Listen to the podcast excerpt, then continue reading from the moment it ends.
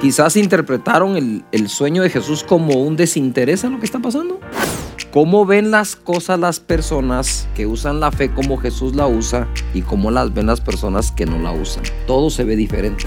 Cada cosa, cada bendición que Dios nos da o milagro que ejecuta en nuestra vida debería volverse una acumulación de hechos que demuestran la fidelidad de Dios y no deberíamos darle lugar a desconfiar de Él.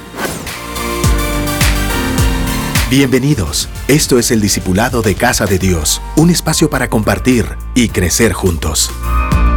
Hola a todos, bienvenidos a una temporada más del Discipulado. Hoy vamos a iniciar una serie de No me imaginé nunca a Jesús así. Y está disponible en todas las plataformas digitales, incluyendo la plataforma de Enlace Plus.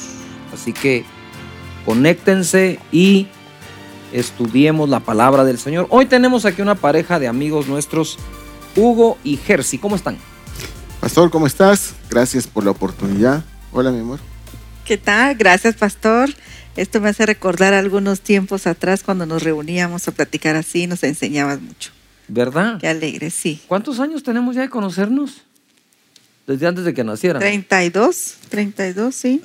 Como 32 años de conocernos, Padre Santo, ¿verdad? Jersey me pidió, por favor, si podíamos poner las sillas separadas, ahí ustedes dos. No sé por qué. Ah, sí, dice Hugo. Confirmás esa palabra. Con el título de la serie también me dije, yo nunca me imaginé a mi mujer así de... Ese es otro discipulado. Bueno, hoy el primer episodio que vamos a tocar es hombres de poca fe. ¿Cómo afectó esto a Jesús en algún momento? Y te cedo la palabra, Hugo. Bueno, eh, vamos a tomar como referencia Mateo capítulo 8, verso 23. Ok. Dice acá, y, y entrando él en la barca, sus discípulos le siguieron. Y aquí que se levantó en el mar una tempestad tan grande que las olas cubrían la barca, pero él dormía. Y vinieron sus discípulos y le despertaron diciendo, Señor, sálvanos, que perecemos. Él les dijo, ¿por qué teméis hombres de poca fe? Entonces levantándose, reprendió a los vientos y al mar y se hizo grande bonanza. Y los hombres se maravillaron diciendo, ¿qué hombre es este que aún los vientos y el mar le obedecen? Wow. Está buenísima para empezar, ¿verdad? Y para adelantarles algo a los que nos están viendo, esto no se va a tratar solo de fe, poca fe, mucha fe, nada de fe, esto se va a tratar de saber cómo reacciona Jesús ante aquellos que la usan y ante aquellos que no la usan. Así que ¿Cómo pensás que fue esa expresión de Jesús cuando les dice hombres de poca fe? O sea, ¿Cómo? eh, con- ¿Fue, eh, está molesto o lo dijo muy, ¿por qué no? Hombres de poca fe, tranquilos. ¿Cómo fue realmente? Bueno, para empezar, creo que les gritó. Pero porque la tempestad no te deja oír. Sí, no ¿Verdad? puedes hablar suavecito. No, tenés que subirle el volumen al cuento ese porque se Y más todo el movimiento y aquel las relajo. olas, todo el rollo, ¿verdad? Yo creo que les dijo eso, ¿verdad? ¿Por qué teméis hombres de poca fe? Yo pienso que fue así, fue un... Es que aquí es un poco, bueno, como dijimos que las series, nunca me imaginé a Jesús así, ¿va? Yo pienso que, eh, aunque Jesús, pues obviamente hace el milagro acá, mm, por dentro creo que no dejó de molestarle un poco eso y preocuparle. Veo una asociación aquí. Temor, falta de fe. Ujú. ¿Por qué temen hombres de poca fe? Usan tan poco su fe que permite el temor. Entonces la pregunta que les quiero hacer es aquí. ¿De dónde nacen nuestros temores? A ver, un temor que hayan tenido. Bueno, el temor de morirnos es, eh, ya es como un instinto, ¿no? De hecho, Sí. el, el temor como tal del todo no es tan malo. Le voy a explicar por qué. Porque es, un, es algo que ya instintivamente tenemos que nos avisa y nos hace protegernos, que es una alerta. Pero obviamente en este momento, lo que pasa que, a ver, para mí, si yo hubiese estado en esa barca, sí es difícil ver que eh, Jesús está durmiendo mientras estamos batallando allá afuera. Y yo no veo desde mi lógica humana mala el, decirle, Señor, no ves que perecemos, haz algo, ayúdanos, o me doy a entender.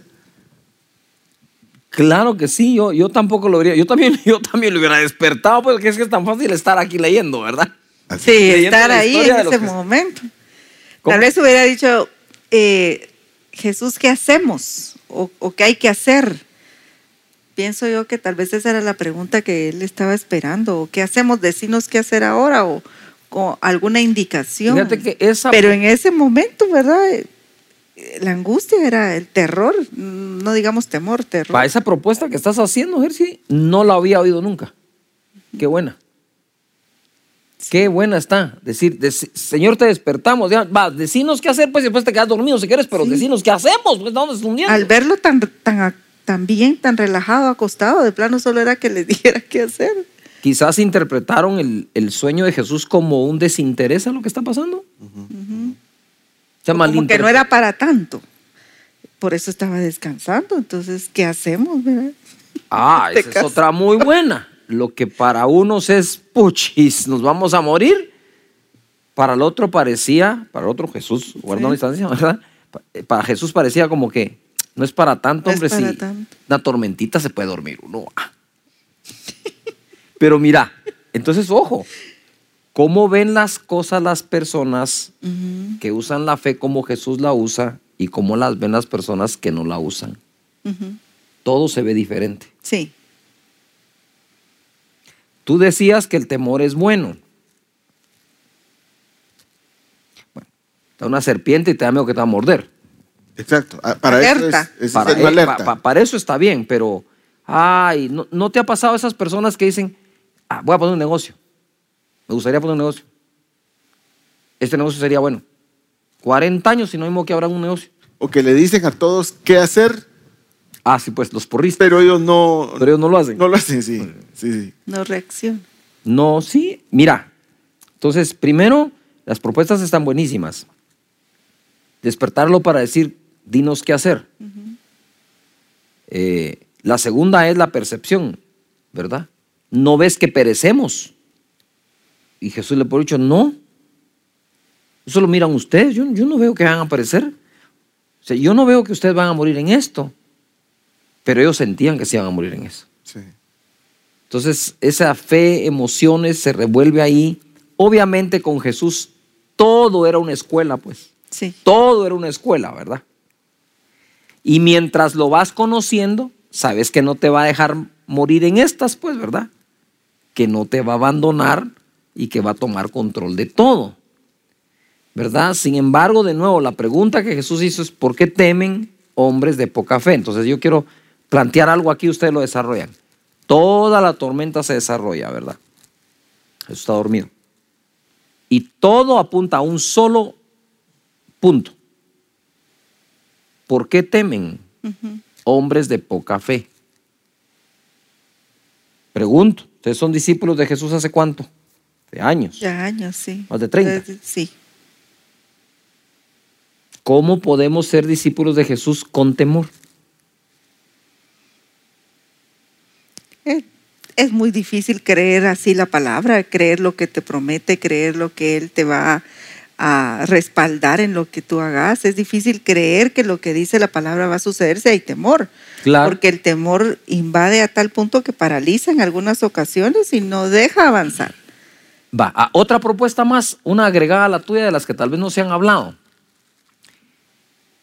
¿Y qué si ellos sí sabían qué hacer porque eran pescadores, algunos de ellos, no todos, ¿verdad? Para algunos era muy nuevo andar tal vez en, en el mar así embravecido. Para otros no tanto. Sí. Pero ¿no será que también pudieron haber tenido el temor no solo de perecer? Porque dice, salva no ves que perecemos, pero ¿y, ¿y por qué no hicieron nada?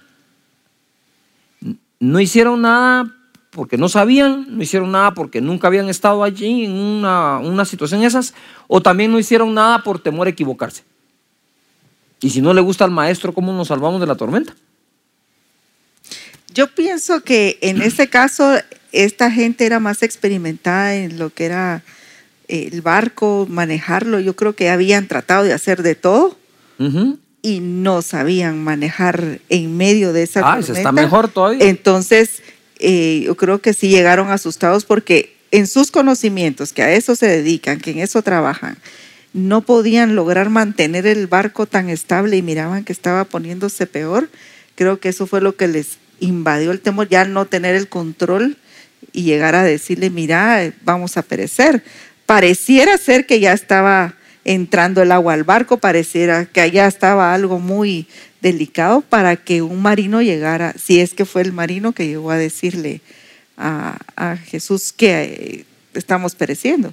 Pero pienso que eso es, ¿verdad? Que pudieron haber tratado de hacer de todo y no lo habían logrado arreglar. sí está muy buena. Hicieron su mejor esfuerzo, dijeron, ya hicimos de todo, de esta nos vamos a morir, despertemos al maestro. Ahora la pregunta es, ¿cómo sabían que el maestro podía hacer algo si era carpintero? Por los milagros que él había. Ah, muy bien. Sabía que tenía algo ahí que podía hacer. Entonces nosotros podemos decir también que cada cosa, cada bendición que Dios nos da o milagro que ejecuta en nuestra vida, debería volverse una acumulación de hechos que demuestran la fidelidad de Dios y no deberíamos darle lugar a desconfiar de Él. Lo que hemos vivido es una referencia de lo que Él ya hizo y puede seguir haciendo, ¿no? Claro. Ahora, yo me voy a situar en la barca después de que Él ya calmó la tormenta. Y estaba molesto y nos habló fuerte de hombres de poca fe. Entonces voy a sacar mis conclusiones de esto. Número uno, la forma en que lo dice tiene que quedar una memoria dentro de mí. Ahora, yo me pude haber puesto al brinco como decir, ¿cómo así que hombres de poca fe? Si ni siquiera te levantaste a ayudarnos. O sea, estoy hablando de allá en mi carne, ¿no? Sin embargo, me voy a quedar con el hecho de que dijo, hombres de poca fe. Significa que mi fe necesita crecer. Pero también veo que en este momento que vivimos, mi desesperación no me ayudó a encontrar una forma de resolver esto. Entonces, en mi desesperación lo fui a buscar, si en caso hubiese sido yo, y me voy a situar en, esos, en esas veces donde yo me he desesperado esperando que Dios haga algo. Como pasa un tiempo y no viene la respuesta, como pasan los días y no sucede lo que espero, entonces la desesperación empezó a abarcar un espacio dentro de mi corazón y entonces mi fe pudo verse, eh, se pudo, pudo haber menguado, pudo haberse visto afectada porque ya mi desesperación, el temor y la desesperación se acumularon dentro de mí. Entonces me cuesta creer que algo Dios va a hacer. Mira, aquí vamos a repasar un punto. Cuando la Biblia dice que Dios le dio a cada hombre una medida de fe, todos empiezan a, creer que nos dio una diferente medida a todos. Si la fe tiene una medida diferente a todos, ¿en qué se mide? ¿Metros? ¿Libras? ¿Kilos? ¿Gramos? En las cosas que logramos hacer por fe, creyendo. ¿Te recordás? A ellos les dice hombres de poca fe. A otros les dice, ¿acaso no tenéis fe? A otros les dije, ¿dónde está tu fe? No, no, yo creo que no es una cuestión de que la fe es más grande en unos en otros. una mujer le dijo, grande es tu fe. ¿Por qué dijo grande es tu fe?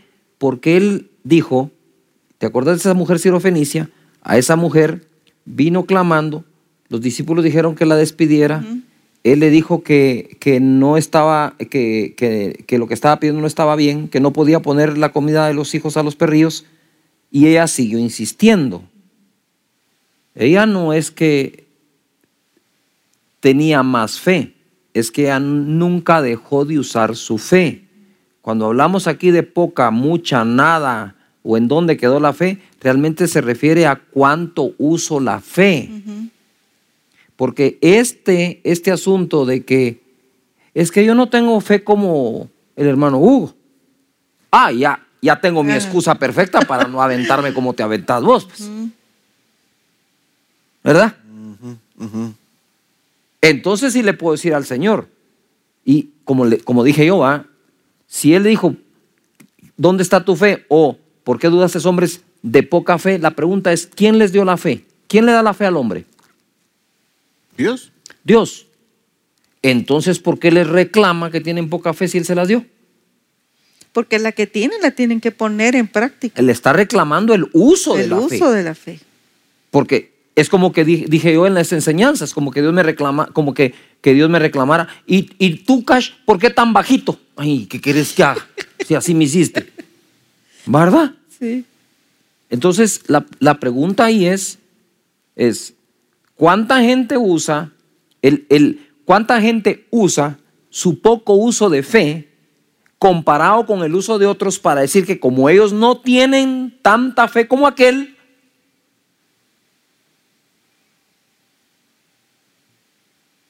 y Jesús no te, no te va a reprender por tener poca fe si Él te la dio. Te podría reprender, sí, y creo que lo que al final le molesta a Jesús es, si te di la fe, ¿por qué no la estás usando? Ellos estaban en una escuela de todo hacerlo por fe. Entonces viene Jesús y habla a la tempestad y la calma. Usó las palabras para combatir esa situación. Pero bueno, pasemos a la tormenta número dos. Esto se puso tormentoso.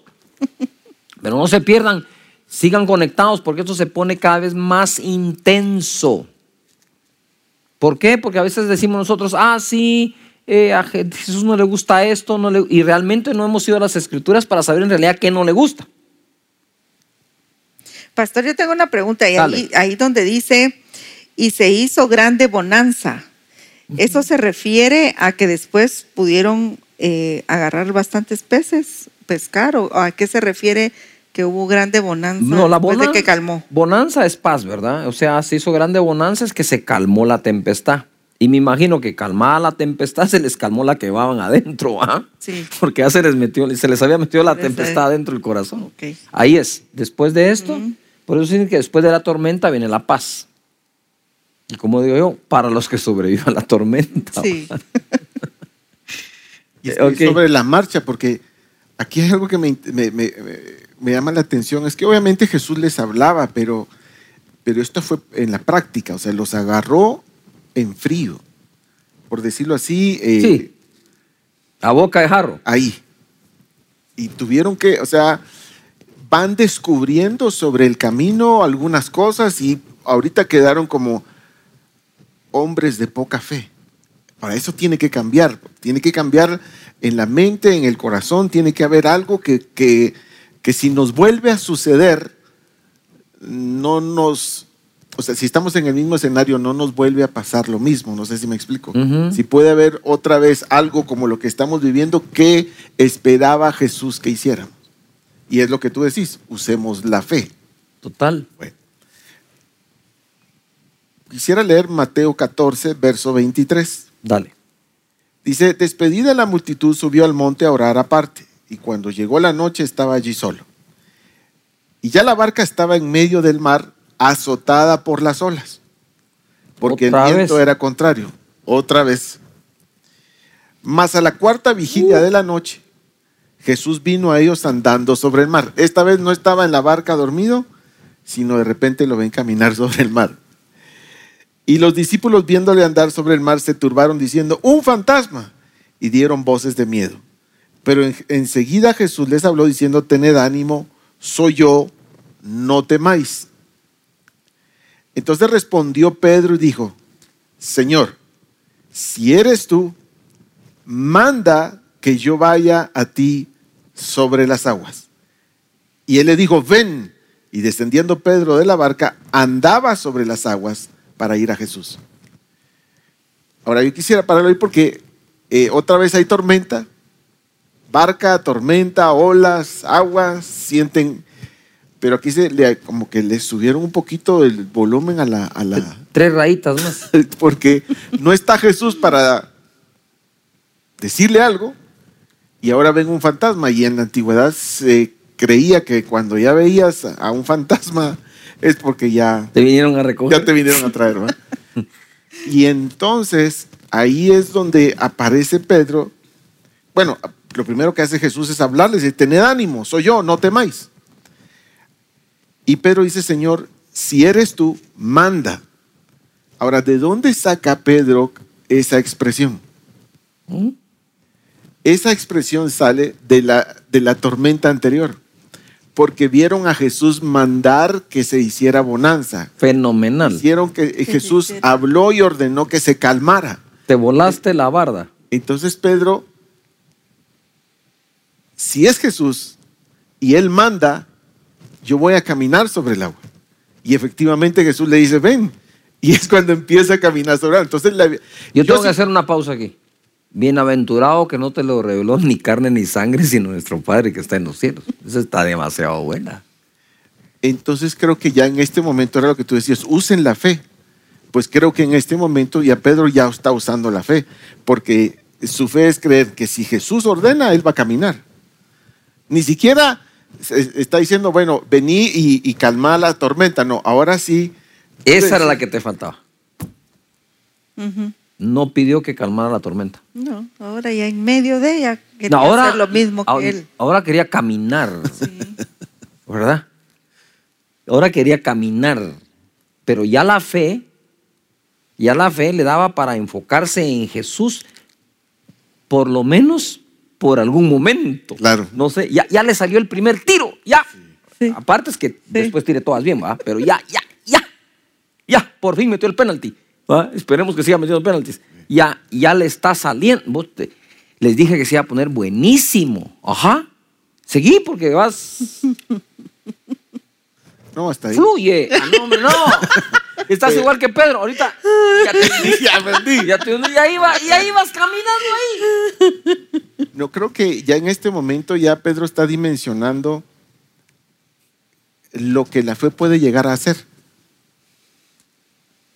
Pero mira, es que pasar, mm.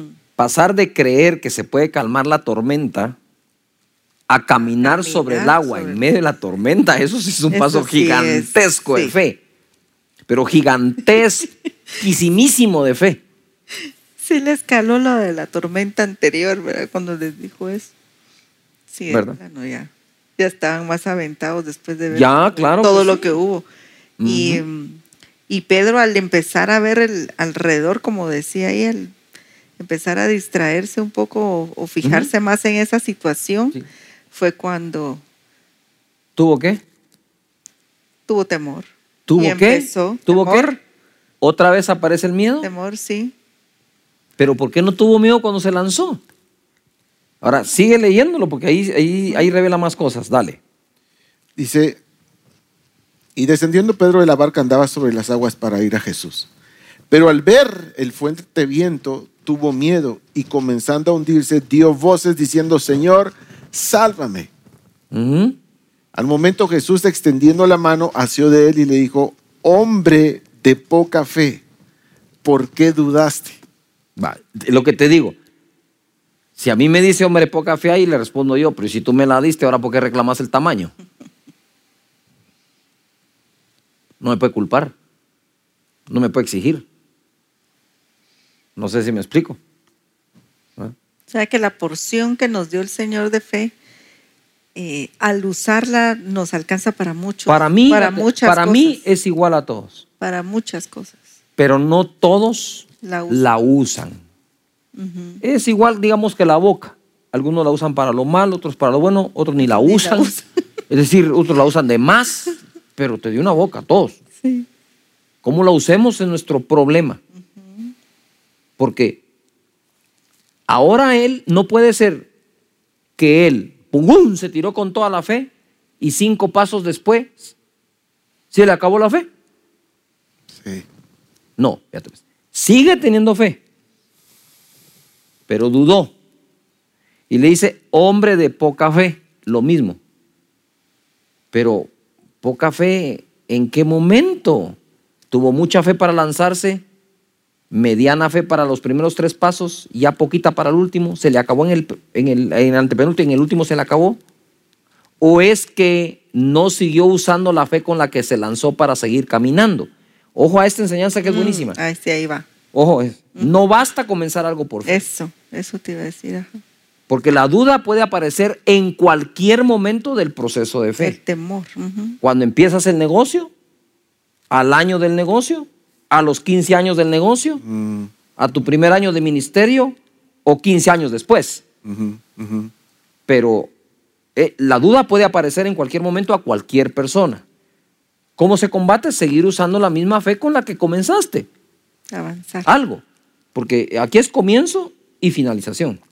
Sí, la continuidad de la fe, ya me molestó. O sea, si ya lograste esta etapa, mantenerte en eso es la clave para seguir avanzando. Sí. Voy a avanzar, que ahí nos quedan pocos minutos ya. En Mateo capítulo 17, verso 14, dice, cuando llegaron al gentío, vino a él un hombre que se arrodilló delante de él diciendo, Señor, ten misericordia de mi hijo que es lunático mm. y padece muchísimo porque muchas veces cae en el fuego y muchas en el agua. Y lo he traído a tus discípulos, pero no han podido sanar.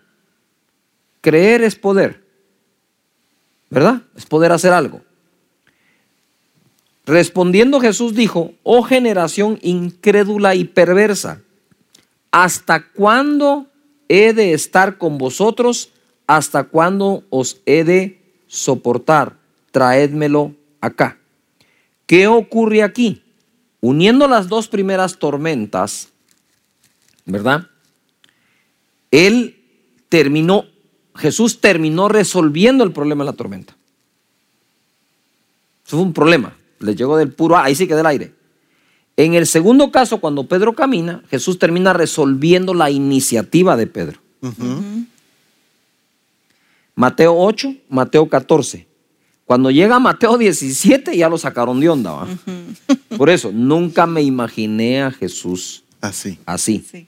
Aquí Jesús, sí, ya. y hasta pienso que no enojado, pero tampoco está brincando de la felicidad. Y aquí está diciendo, y mira, ¿hasta cuándo he de estar con vosotros? O sea que lo que ya habían visto era suficiente para resolver esto. Ah, lo que ya habían, porque les dice hasta cuándo. O sea, él está sabido que tiene un tiempo para estar con ellos y luego se va. Ah, ¿Hasta cuándo los tengo que soportar? No solo es de soportar de aguante, sino cuando vas a hacer algo, dice, dale, yo te soporto. Te echo ganas. Ah. ¿Ya? Tienen, tienen los dos sentidos. Pero lo que quiero decir es, existen cosas que Jesús está esperando que hagamos nosotros, sin que intervenga Él. sí. ¿Pregunto? Sí, claro. Porque ahí está una, una, una creencia un poco delicada a tocar, sobre todo en el mundo de los creyentes o profesantes de alguna religión, que todo lo debe resolver Dios. Pero yo veo aquí que Jesús mismo está dejando una lección. Primero, ¿por qué me despiertan? Porque tienen temor, hombres de poca fe, y les cae una tormenta. Después se hunde, lo saca y le dice, bueno, ¿y por qué dudaste, hombre de poca fe? Y después le dice, ¿hasta cuándo tengo que estar con ustedes? ¿Hasta cuándo los tengo que soportar? Y luego le dice que no pudieron por su poca fe. Lo que quiero decir aquí para ir cerrando el discipulado es, hay cosas que a nosotros nos toca hacer y cosas que a Jesús le toca hacer. Jesús nos salva cuando ya no podemos, pero no quiere decir que no podamos. Pero no podemos fuera de Él, porque sin Él nada podemos hacer. hacer ¿verdad? Pero esa escritura como tal de Jesús ahí no se aplica a esto, porque si la agarramos absoluta como tal, entonces que Jesús haga todo. Sí. ¿Verdad? Yo me voy a lanzar a caminar en el mar, pero que Jesús me cargue. Ahí no fue así, ahí literalmente él caminó. ¿Verdad? Yo me voy a lanzar a la pesca y si viene una tormenta, que Jesús aparezca y me la calme.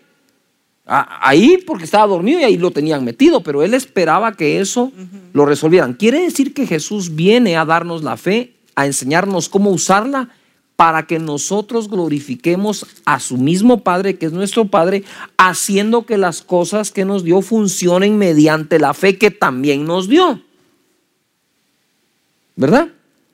Moisés, ya no es tiempo de orar, levanta la vara, le dijo. Sí. ¿Por qué? Porque me he pasado 10 plagas enseñándote cómo es la onda. Ya es hora que tú lo hagas. Sí. ¿Verdad? Es decir, ah, concluyo en esto, mira, bendito Dios, mis hijos han estudiado bien. Y a mí me costaba la idea de ponerme a estudiar con ellos. Porque decía, yo prefiero que ellos saquen un 85, que sepan que es de ellos, porque les va a crear una seguridad en sí mismos, que pueden, les toca a ellos estudiar y a mí trabajar para pagar el estudio. Que saquen un 90, o sea, 5 puntos extras más o 10 puntos extras más, pero esos son míos, no son de ellos. No sé si me estoy explicando. Eso crea inseguridad también, porque cuando hace falta esa persona, no saben qué hacer. Y uno educa a sus hijos, perdón que decir, pues literalmente para que, para que vuelen, pues. Para que salgan adelante. Para que salgan adelante, ¿verdad?